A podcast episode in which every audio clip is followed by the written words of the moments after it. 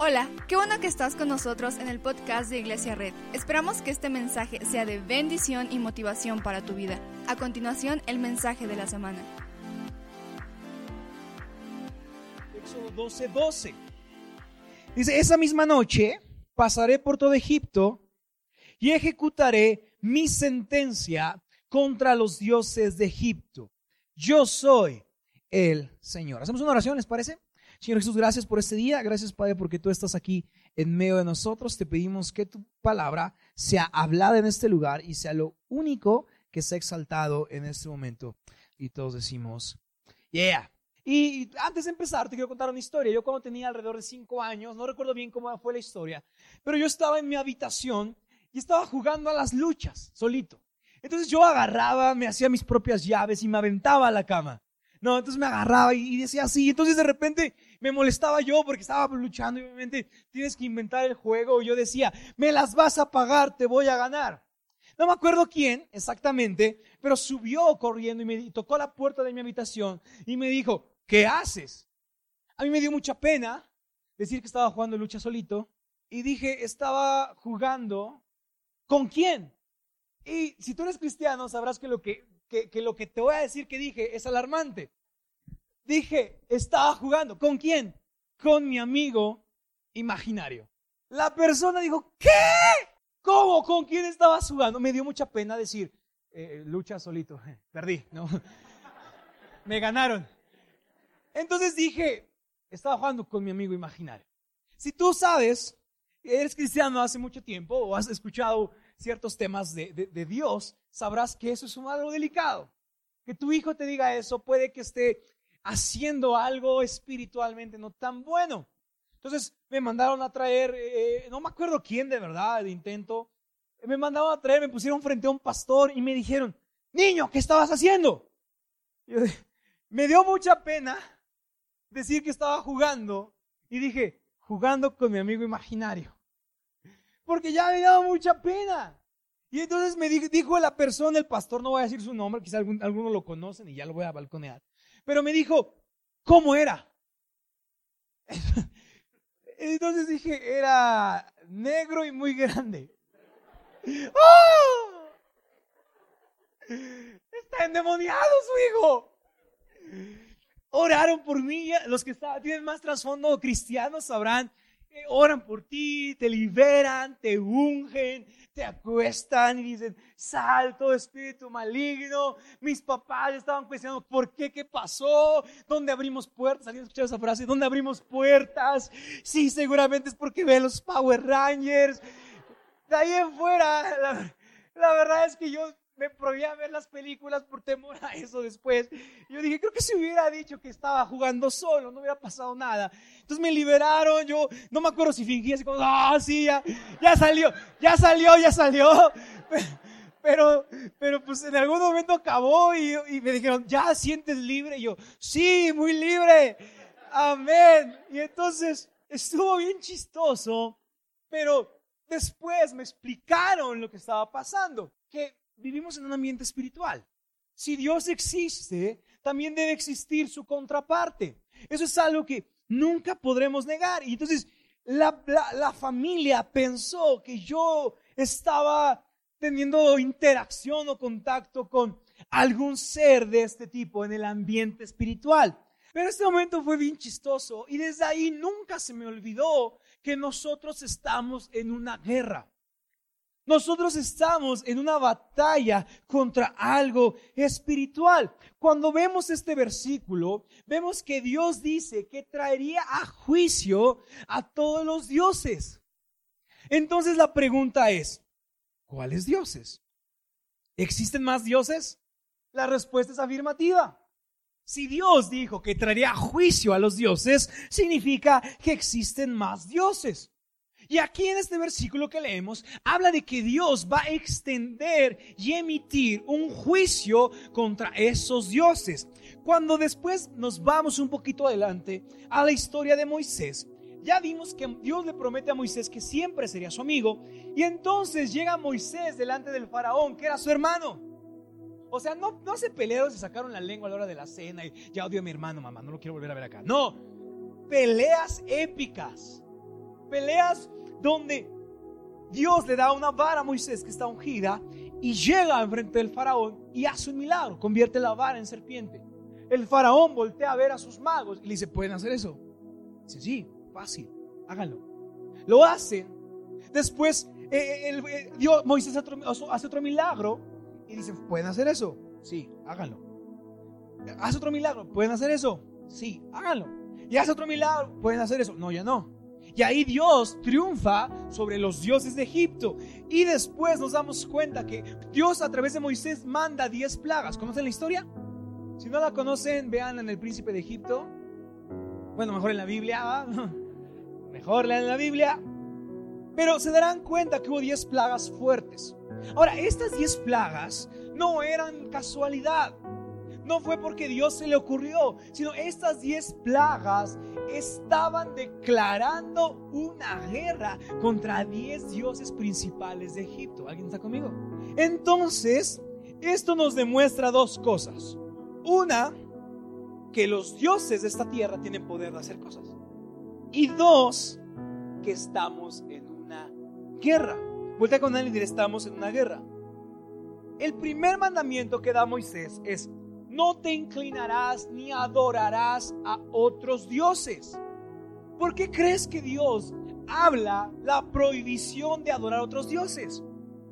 Porque Dios ha indicado que si bien es cierto que hay dioses en la tierra que pueden hacer milagros, que tienen poder, pero Dios nos ha prohibido rendirles tributo o rendirles adoración a estos dioses. No sé si alguna vez has tenido un tipo de experiencia aquí en la iglesia, probablemente donde dijiste, se siente algo. ¿Alguien ha dicho eso? Digo, sentí una energía, sentí una vibra. La verdad es que es la presencia de Dios. Pero ¿cuántas veces te, has, metido porque volaste un balón a la casa de la vecina, una viejita, cabello morado, que, ya, no, que ya no, no, no, la, no la has visto nunca y te brincas y dices, aquí se siente algo raro? Pero se siente algo. Pasamos durante, por, el, por el lado de un templo y se siente algo. Entramos a un lugar, se siente algo. Uno de los países más extraños que he visitado es Marruecos. En Marruecos se siente algo. Tú llegas y algo se siente. Porque hay un Dios de esta tierra que está poseyendo ese lugar. Si tú entras a alguna zona geográfica de México, hay, lugares en Veracruz que se usan para cosas donde el mal está triunfando, se siente algo raro. Sientes algo raro. Quizá no entendemos del todo bien esto que está pasando. Es como cuando, ¿quién fue a ver la primera película de Star Wars al cine? ¿Alguien? ¿Nadie? ¿Sí la fue a ver? Lo primero que sale en la pantalla es los rebeldes han ganado, han librado su primera batalla con el imperio galáctico. ¿No, ¿No decía así? Y tú entras al cine. ¿Qué imperio? ¿Qué es esto?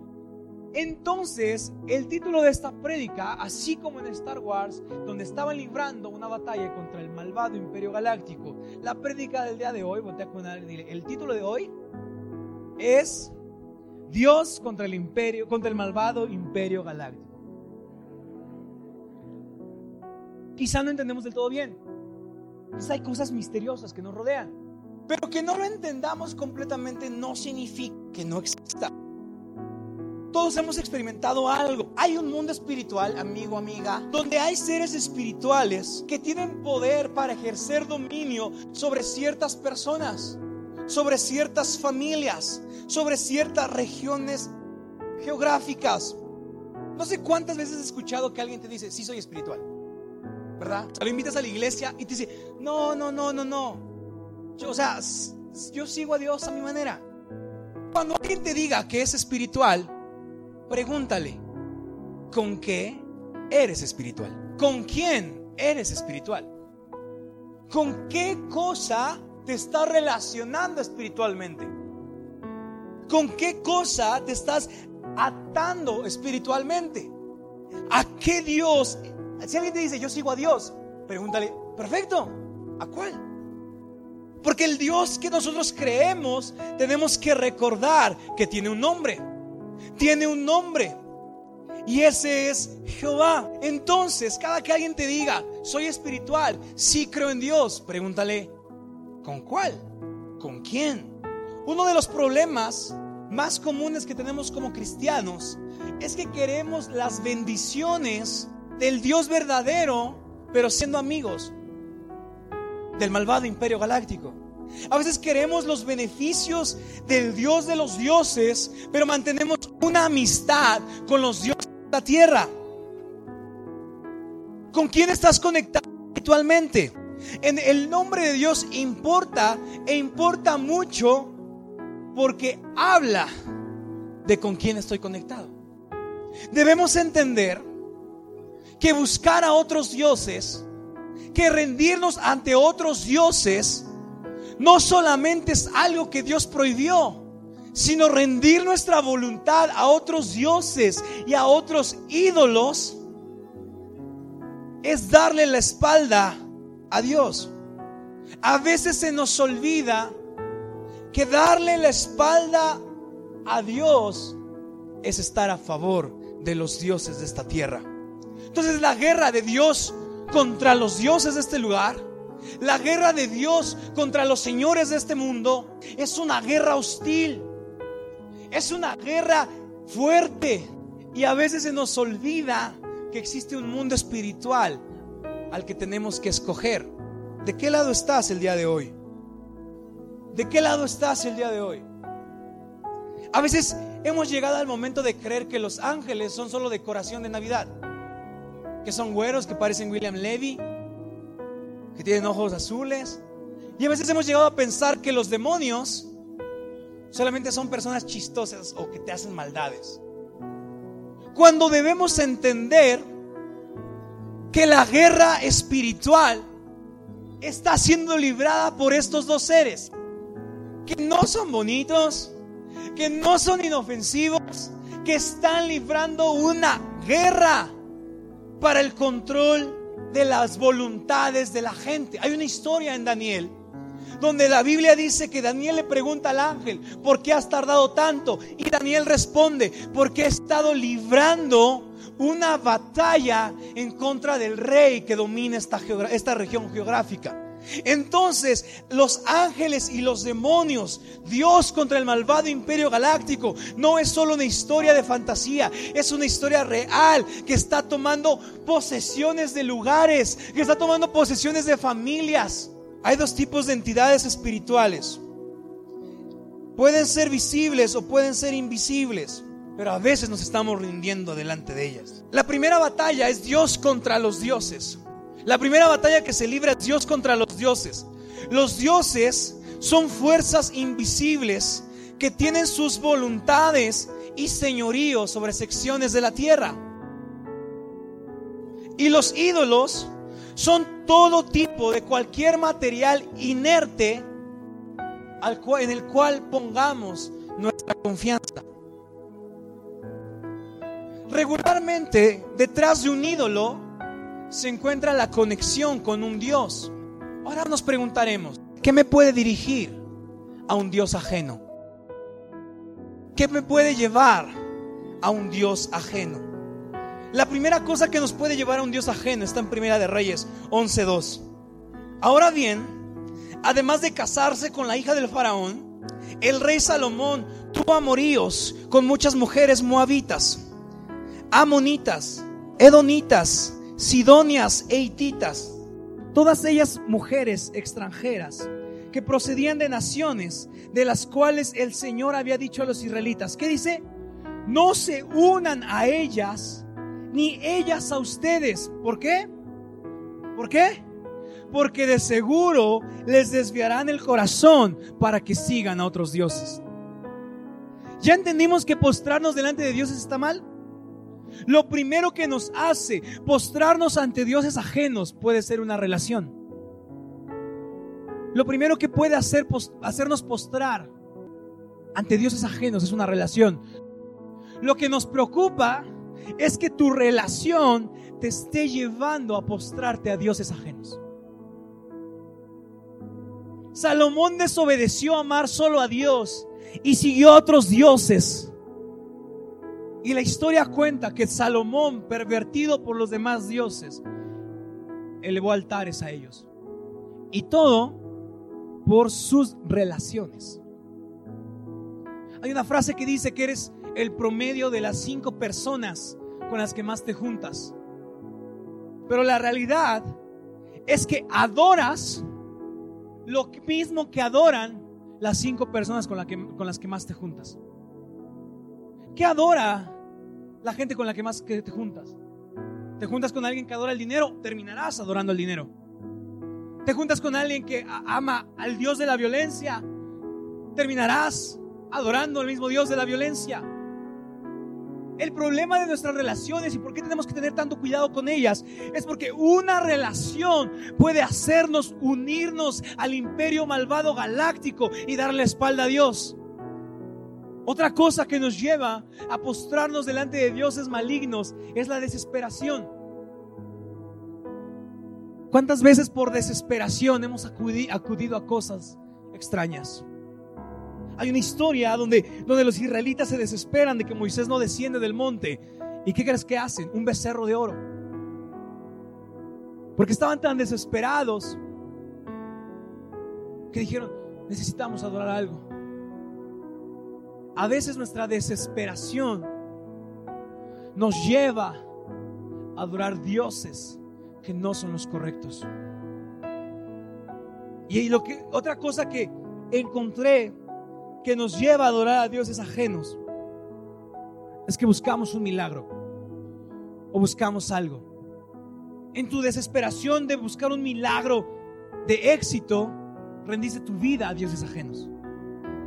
En tu desesperación de mantener a una persona a tu lado, hiciste algo y rendiste tu voluntad a dioses ajenos. Amigo, si hay más dioses y tienen poder, pero Dios ha prohibido que inclinemos nuestro rostro, que entreguemos nuestra voluntad a esos dioses. Debemos hoy escoger de qué lado de la guerra estaremos, del lado del Dios, de Jehová o del lado del malvado imperio galáctico. Pero sabes una cosa, nuestra amistad con Dios debe partir de la premisa de olvidar nuestra dedicación a otros dioses y a otros ídolos. ¿Alguien está aquí? Nuestra amistad con Dios debe partir de la premisa de olvidar nuestra dedicación, de olvidar nuestra entrega a otros dioses. Todos queremos ser amigos de Dios, pero queremos ser amigos de Dios y siendo informantes del malvado imperio galáctico. Queremos los beneficios del Dios de Israel, pero trabajando para el malvado imperio galáctico. Checa lo que dice Salmos 82. Dios preside el consejo celestial y entre los dioses dicta sentencia. Y checa lo que, lo que dice Dios a esos dioses. ¿Hasta cuándo defenderán la injusticia y favorecerán a los impíos? Defiendan la causa del huérfano y del desvalido, al pobre y al oprimido. Háganles justicia. Salven al menesteroso y al necesitado. Líbrenlos de la mano de los impíos. Ellos no saben nada, no entienden nada, deambulan en la oscuridad, se estremecen todos los cimientos de la tierra. Yo les he dicho a ustedes, yo les he dicho, ustedes son dioses. Ustedes son hijos del Altísimo. Quiero explicarte algo. La palabra original que se usaba en este, en este versículo era la palabra referirse a dioses, la palabra Elohim lo cual significa señores. Y cuando la Biblia se refiere a Dios, lo escribe con un prefijo antes, que es Él. Significa que, se pronuncia El Elohim, lo cual significa que Elohim son los señores, pero Dios es el Elohim, el Señor sobre los dioses. Y cuando Dios es el Señor sobre los dioses, significa que va, va a extender su juicio a todos ellos. Pero chica lo que dice Dios. Dios en el consejo, se acercan los dioses. Y Dios les dice, pero morirán como cualquier mortal. Caerán como cualquier otro gobernante. Y checa lo que dice el Salmo, el, el salmista, perdón. Levántate, oh Dios, y juzga la tierra, pues tuyas son todas las naciones. Dios tuvo un consejo con todos los señores de esta tierra. Llegó el Señor de la violencia, Llegó el Señor de la deshonestidad, llegó el Señor de la corrupción. Y Dios dijo,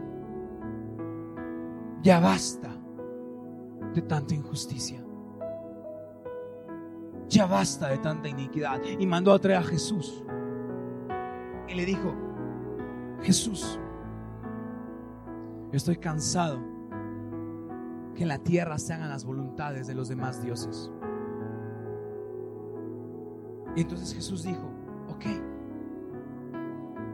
¿qué hacemos? Y Dios dijo, para librarlos, los señores de esta tierra me han dicho que hay muchos que tienen una deuda con ellos. Mucha gente se ha rendido delante de ellos. Estos señores de esta tierra les han dado cosas a cambio de eso. Así que ellos tienen una deuda. Jesús preguntó, ok, pues hay que pagarla. Y Dios dijo, sí, el detalle es que ya les dije que hay que liberarlo, pues, pero el único precio que aceptaron es el precio de sangre. Y dijo, ok, paguemos. Una vez alguien me dijo, ¿por qué seguiría a Dios? ¿De qué me tiene que salvar? ¿De lo que Él mismo me condenó que haría si no lo sigo? Pero hoy entiendo que no necesitamos ser salvados de Dios. Necesitamos ser salvados de la deuda que tenemos con los dioses de esta tierra. Porque te has, algún día te has entregado a ellos. Algún día te has postrado a ellos. Y eso ha hecho que tu familia entregue su voluntad a un Dios. ¿Por qué hay tanta violencia doméstica en México? Porque hubo alguien que entregó su voluntad a ese Dios. Y ahorita es un Dios que abunda en México. Pero para que pudiéramos ser liberados, Jesús dijo, hay que pagar esa deuda. Para que la gente que crezca y que nazca de hoy en adelante pueda ser libre por medio de la sangre que yo voy a derramar. Basta ya de que los señores gobiernen esta tierra. Basta ya de sus injusticias. Basta ya de sus iniquidades. Hay que liberar esta tierra. Y entonces Jesús vino a este lugar. Jesús vino hace dos mil años y esto pasó. Checa, Colosenses 2.13 dice esto. Sin embargo, Dios nos dio vida en unión con Cristo. Al perdonarnos todos los pecados y anular la deuda que teníamos pendiente por los requisitos de, de ley. ¿Con quién teníamos la deuda? ¿Con Dios? No. ¿Tenemos la deuda con Jesús? No. Teníamos la deuda que pesaba sobre tu cabeza de todos estos dioses e ídolos a los que te has inclinado alguna vez en tu vida. Y Jesús derramó su sangre. Y checa, Él anuló esa deuda que nos era adversa, clavándolo en la cruz. Y entonces cuando los señores de esta tierra vieron que Jesús había muerto, dijeron, ganamos. No hay nadie que pueda pagar con precio de sangre la deuda que tienen todos ellos. Pero algo pasó. La tierra tembló. El velo, se el, velo se rompió, el cielo se nubló. Y entonces Jesús dice que resucitó y desarmó a los poderes y a las potestades. Y por medio de Cristo, ¿qué? Los humilló públicamente al exhibirlos en un desfile triunfal. Yo me imagino que en ese momento Jesús bailó bien cool y dijo, gané. Ahora, todos aquellos que tengan una deuda con ustedes, señores de esta tierra, pueden ser libres porque ya pagué esa deuda. Dios es el único Dios que te va a dar algo sin pedir nada a cambio, solo su amistad. Pero que te rindas a otros dioses y a otros ídolos tiene un costo. Hoy hay cosas que en tu vida no mejoran. No porque Dios no esté, sino porque está sujeto a la voluntad de un Dios o de un ídolo. Hay, hay, hay cosas que no han sido rotas en tu familia porque está sujeta a tu voluntad a dioses y a ídolos. Pero hoy, por medio de la sangre de Jesús, yo declaro que no vivirás la misma violencia doméstica que tus generaciones pasadas. Porque ese Señor de la violencia de este lugar ha sido derrotado en la cruz del Calvario. Joven, no morirás donde naciste. Porque todo espíritu de pobreza, todo señor de pobreza será echado fuera de tu casa por medio de la sangre de Jesús. Señorita, tu matrimonio no fracasará como el de tus padres, porque ese Señor de los matrimonios fracasados ha sido vencido y humillado públicamente en la cruz del Calvario. Yo declaro que joven, no vivirás depresión, porque esa depresión que te quiere cobrar la deuda ha sido exhibido públicamente en la cruz del Calvario y todo todo aquello que te quiera pasar factura, puedes ponerte detrás de la sangre de Dios. A todos los dioses a los que te has inclinado, todos los ídolos a los que te has inclinado, vendrán a pedirte la factura, vendrán a cobrarte. Pero si hoy crees en el poder de la sangre de Jesús, puedes enseñar y decir, Jesús ha pagado mi deuda. Jesús ha pagado mi deuda. Quizá en algún momento me incliné ante el malvado imperio, pero hoy me inclino delante del Dios de Israel, delante del Dios de justicia, delante del Señor que extiende su juicio en todo con todos los señores de esta tierra. Yo declaro, no por mis fuerzas, sino por el poder de la sangre de Cristo, que toda maldición que te persigue desde tus abuelos será rota el día de hoy. No porque yo lo digo, sino porque Dios en un desfile triunfal, le presumió la cuenta a los señores de la tierra y decía pagado. Yo declaro que este lugar, que este estado, no será conocido más por los delitos que se cometen. Este estado será conocido porque hay un grupo de personas que se reúnen en el centro de Tlaxcala, que están peleando por este estado. Yo declaro que México no será conocido más como un país de corruptos, será conocido como un país de jóvenes cristianos que libran la batalla para que el cielo se conecte con la tierra. Lloro para que en tu casa sea un faro, sea un oasis donde todas las personas puedan recurrir a ti. Yo declaro que no sé dónde vives, pero seguramente hay un pecado, hay un Dios sobre esa zona. Quizá es suicidio, quizá es violencia, quizá es abandono, quizá es pobreza, quizá es delincuencia, quizá es cualquier cosa. Pero hoy, por medio de la sangre de Jesús, tu casa puede alumbrar toda tu comunidad, tu casa puede alumbrar toda tu colonia, tu casa puede alumbrar todo el municipio, porque ahora no somos parte del ejército malvado, ahora somos parte del ejército de Dios, del único ejército que ya tiene la victoria.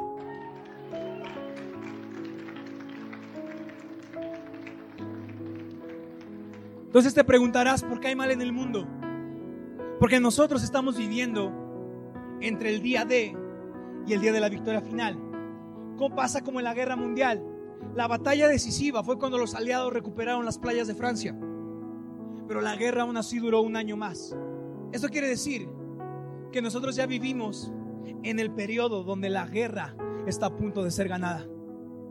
Jesús ya los exhibió públicamente y ahora viene una invasión del cielo sobre la tierra, donde gente va a ver en medio de la prueba, va a ver a uno más. Donde en medio del desierto va a ver a uno más. Donde en medio de las lágrimas va a haber a uno más. Donde en medio de una cama de hospital va a haber uno más donde antes de una operación va a haber a uno más. No porque ya, no porque algo mágico va a suceder, sino porque el cielo está bajando a la tierra. Como Jesús lo dijo, el reino de los cielos se ha acercado. El reino de los cielos está cerca. Y no es un reino de violencia, no es un reino de desesperanza, es un reino de amor, es un reino de paz y es un reino de justicia. Y nosotros hoy tenemos que trabajar para que esa invasión sea completada. Como en la película de, los Vengadores, ¿la vieron? La 2, creo. Cuando se abre el cielo y los chitori comienzan a bajar. comienzan a bajar y empieza una invasión. Nosotros tenemos que hacer eso, pero a lo contrario. Tenemos que invadir nuestras casas con una carta que diga pagado.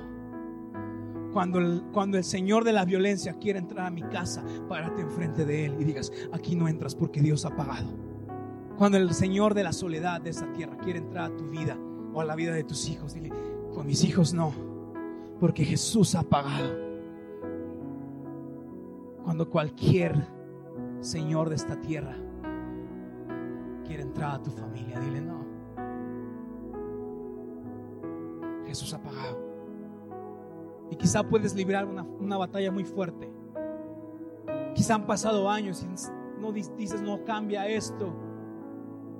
Me gustaría decirte que todo va a cambiar el día de mañana, pero hay que librar una guerra. Nosotros decimos en Tlaxcala como en el cielo. Y la promoción de, Apizaco es en Apizaco como en el cielo. No para vernos espirituales, sino como una declaración de que la invasión de justicia está empezando. La invasión de amor está empezando. Y hoy declaro en tu vida que los cielos serán abiertos para que la invasión de paz empiece, para que la invasión de esperanza empiece, para que la invasión de sanidad empiece. Pero amigo, para que eso suceda, tienes que romper tu relación espiritual con, cualquier Dios o con cualquier ídolo. Si alguna vez te han leído las cartas, rompe con esa relación espiritual. Si alguna vez has creído en algo que hizo un horóscopo, rompe esa situación espiritual. Si alguna vez estás inclinado ante una estatua de algún dios oriental, si alguna vez has puesto tu reverencia ante una, ante una estatua o algo inerte, rompe esa relación espiritual. Si alguna vez has tenido algo que crees que te protege, rompe esa relación espiritual. Porque es el momento de que el cielo invada tu casa. Pero para que eso suceda, tienes que ser amigo con el único Dios verdadero. Darle la espalda al Dios del dinero, al Dios de la avaricia, al Señor de cualquier cosa mala. Cosas se rompen el día de hoy. ¿Por qué cierras tus ojos un momento? Muchas gracias por acompañarnos. Subimos contenido semanalmente, así que suscríbete y síguenos en redes sociales. Te dejamos los links en la descripción. Nos encanta pasar tiempo contigo, así que si estás en Tlaxcala, no olvides visitarnos este domingo.